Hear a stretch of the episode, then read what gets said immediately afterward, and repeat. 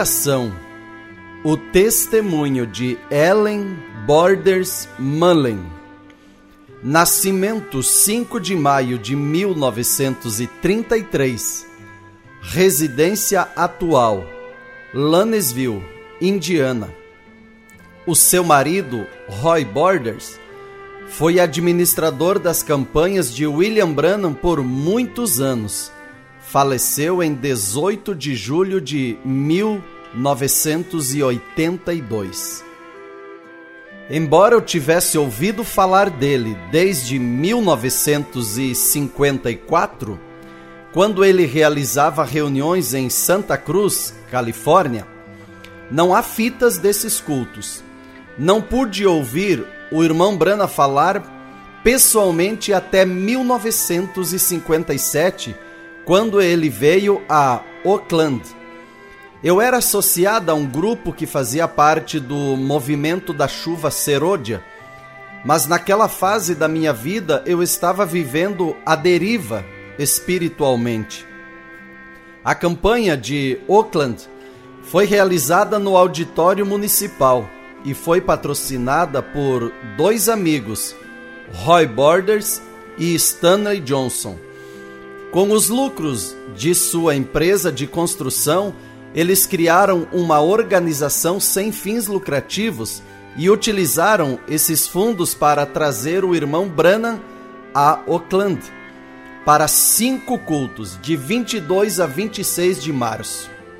A primeira noite que minha mãe e eu participamos foi um culto de sábado.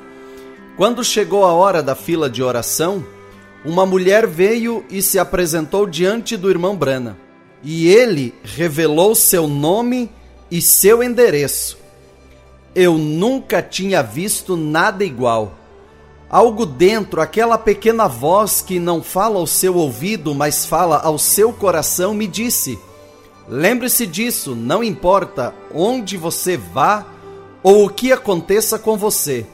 Este homem tem mais de Deus do que qualquer outra pessoa que você já tenha visto. Eu ainda creio naquilo depois de todos estes anos. Voltamos no dia seguinte ao culto de domingo à tarde. Eu ainda não sabia nada sobre a vida do irmão Brana, até que alguém me emprestou uma cópia de Um Homem Enviado de Deus. Depois dessa reunião, eu o li e chorei o tempo todo enquanto lia. Em dezembro de 1958, a esposa de Roy Borders, Lillian, foi morta em um acidente. Pouco tempo depois, Roy fez uma viagem a Jeffersonville, onde se encontrou com o irmão Brana, que falou sobre sua necessidade de encontrar alguém para ocupar o cargo de gerente de campo para suas campanhas. Roy estava ansioso para ser assistente e o irmão Brana pediu que ele começasse a trabalhar na organização das reuniões em San José, Califórnia. Depois disso, basicamente, de 1960 até 1965, Roy esteve à frente na organização da maioria das principais reuniões do irmão Branham em todo o país. Em novembro de 1959, o irmão Branham veio a São José, onde meus pais e eu estávamos morando. Essas reuniões foram realizadas no condado de Fairgrounds. Eu estava frequentando uma igreja Assembleia de Deus em São José na época a qual não cooperou com o encontro, embora outras igrejas assembleias tenham cooperado. Naquela manhã de domingo, depois do culto, vários dos meus amigos foram ouvir um quarteto cantar no auditório da cidade e perguntaram se eu gostaria de ir com eles. Lembro-me de lhes dizer: não, eu vou à reunião do irmão Brana. Um deles disse: Irmão Brana? Você não sabe que as Assembleias de Deus não creem no irmão Brana? Eu disse: Eu criei no irmão Brana antes de crer nas Assembleias de Deus. Aquilo foi um momento muito decisivo na minha vida. Roy e eu nos casamos em junho de 1960. Eu estava trabalhando como secretária jurídica na época e logo comecei a ajudar a tomar conta da carga pesada de correspondências que estava sob a responsabilidade de Roy na sua posição como administrador das campanhas.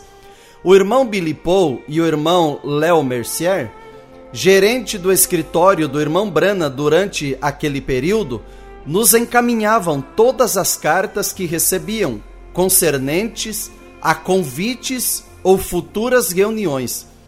Isso envolvia uma gama de solicitações, desde uma única noite em uma pequena igreja a turnês que cobriam vários estados. O irmão Brana tinha uma maneira peculiar de responder cada pergunta. Sempre que possível, ele queria que as reuniões resultassem de um esforço cooperativo, patrocinadas por todas as igrejas do Evangelho completo pentecostais da região. Toda vez que determinado local era colocado em uma lista de possibilidades, Roy fazia o que ele chamava de uma montagem, antes que uma reunião de fato fosse agendada.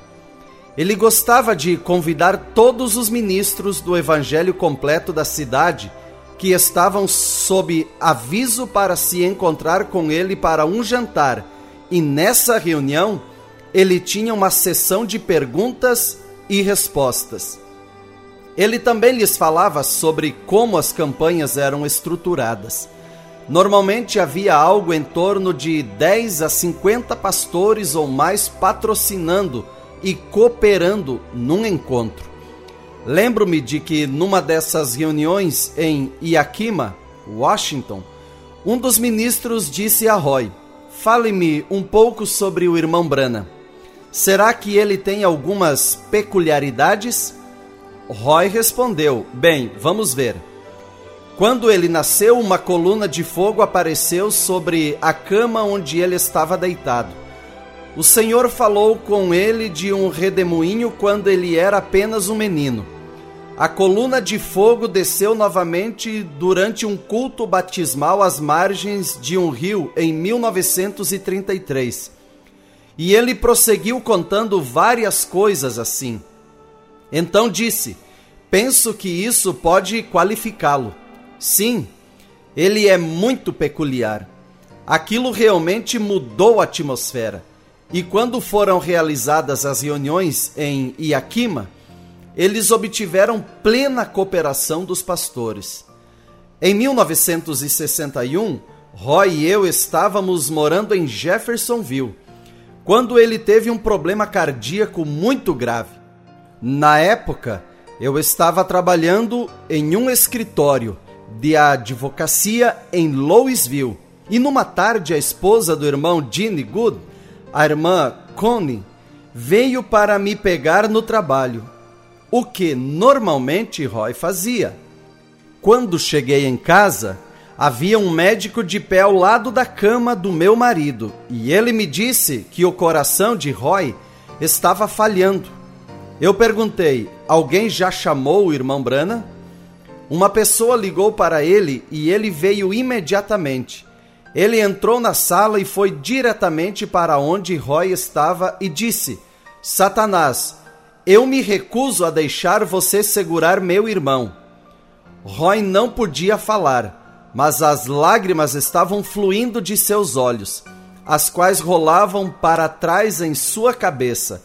Para os demais, o irmão Branham disse: Agora vamos todos nos ajoelhar e orar. Quando o irmão Brana se levantou da oração, ele se virou para sair e eu caminhei até a porta. Apertei sua mão e agradeci-lhe por ter vindo.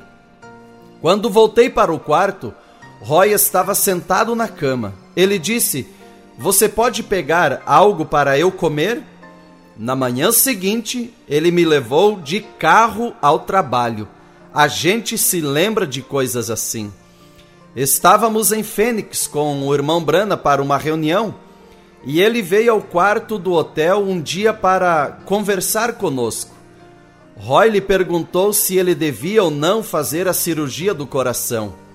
Eu sei que este é um assunto muito controverso entre muitas pessoas que seguem os ensinamentos do irmão Brana, mas eu vou dizer exatamente o que ele falou para Roy. Ele disse: Irmão Roy, eu não posso te dizer o que você deve fazer em relação a uma operação do coração, mas posso dizer-lhe isso. Na visão que eu tive da tenda, eu não estou 100% certo, mas tanto quanto eu posso ver, eu creio com todo o meu coração que o homem de voz mansa que eu vi que disse: Agora, enquanto o irmão Brana está descansando, vamos chamar a fila de oração. Eu creio com todo o meu coração que era você. Imediatamente eu senti que tal posição se encaixava na personalidade de Roy. Então o irmão Brana lhe disse: Se era você, não há absolutamente nada que possa impedir que isso aconteça. Eu não contei isso a mais de meia dúzia de pessoas, mas ele disse isso e eu estava lá e ouvi. Eu apenas quero ser fiel. Roy começou oficialmente a publicações A Palavra Falada em fevereiro de 1966. No entanto, Recebi uma comissão do irmão Brana para começar a trabalhar na transcrição dos Sete Selos em 1964. Ele disse que sua intenção era editar um outro livro, tal como o irmão Livelle estava fazendo com uma exposição das sete eras da igreja. Levamos conosco uma máquina de escrever na turnê que fizemos em 1964 pelo Sul através de Texas, Louisiana, Mississippi, Alabama e Flórida, de modo que eu pudesse trabalhar com ela enquanto viajávamos. Ele não especificou quem teria que fazer o trabalho restante do manuscrito, se seria ou não Roy, eu não sei, mas ele me disse para transcrevê-lo. A revelação dos sete selos não foi o primeiro material a ser impresso pela Publicações A Palavra Falada. Depois que o irmão Brana partiu, nós paramos com aquele manuscrito por algum tempo e preferimos começar com Comunhão, o último sermão que ele pregou. Naquele momento, estávamos editando os livros e o fizemos por cerca de sete ou oito meses. Então Roy sentiu-se impulsionado pelo Senhor a parar tudo, exceto a edição básica para o texto, de maneira a ser o mais fiel possível ao texto original. Pouco depois, ele recebeu um telefonema da equipe de administrações da Associação Evangelística William Brana, dizendo-lhe que queriam que ele fizesse duas coisas. Primeiro, interromper a cobrança pelos livros estavam sendo cobrados 25 centavos por cópia. E segundo, parar toda a edição e imprimir cada sermão na íntegra. Então, nós imediatamente começamos a fazer isso. Houve momentos em que o irmão Brana olhou para a minha vida e viu coisas e me disse coisas que nenhuma outra pessoa na terra além de mim sabia. Ele discerniu meu problema na audiência durante um culto em Grass Valley, Califórnia, quando ele pregou Queríamos ver a Jesus em 1962. Ele disse que eu continuava aparecendo diante dele. Finalmente, ele virou-se para Roy e disse: Não há nada de errado com a sua esposa, não é mesmo? Então ele disse: Ah, Agora eu vejo o que é. Ele continuou falando que havia uma mulher sentada ao meu lado, e em seguida ele mostrou o que havia de errado com ela. Ele me encontrou na manhã seguinte e disse: Ellen, eu quero falar com você sobre o que aconteceu ontem à noite. Você não estava orando por aquela senhora. E você sabe que eu sei que você não estava orando por aquela senhora. Ele me disse que ele tinha tentado passar por mim, porque ele não gostava de chamar pelo discernimento ninguém que ele conhecia.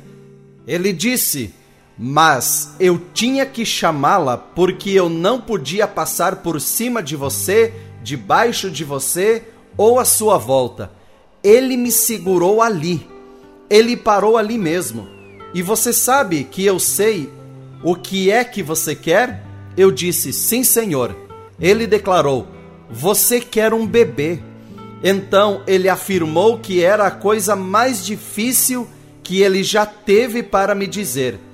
Ele me olhou bem nos olhos e disse: Irmã Borders, eu não vi um bebê para você. Eu lhe disse, irmão Brana, está tudo bem. Eu vou ter um bebê de qualquer maneira, porque a última vez que você me serviu a comunhão no tabernáculo, eu peguei e disse: Eu a tomo para que eu possa ter um filho. Ele não me disse nada.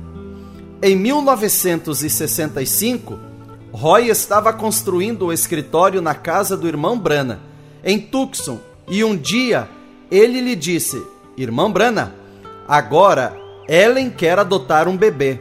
O irmão Brana respondeu: Eu acho que seria a resposta. Nós trouxemos nosso filho, Stephen, para casa quando ele tinha quatro dias de vida. Dois meses depois, Fomos de Yuma, Arizona, a Covina, Califórnia. A última série de reuniões que o irmão Brana realizou. No dia 8 de dezembro de 1965, tomamos o café da manhã com ele e ele me disse: Eu aposto que você está feliz agora. E agora que você adotou um, você provavelmente vai ter um bebê. Nos anos seguintes, eu tive mais dois filhos, Samuel e Hannah. Em 1981, o irmão José Brana me pediu para trabalhar na recém-inaugurada Gravações à Voz de Deus. Dentro de um ano, eu fiquei viúva, mas o Senhor preparou uma maneira para eu criar meus filhos Continuo trabalhando para a voz de Deus desde então. Todo mundo escolhe dar a vida por alguma coisa. Eu escolhi dar a minha vida por essa mensagem.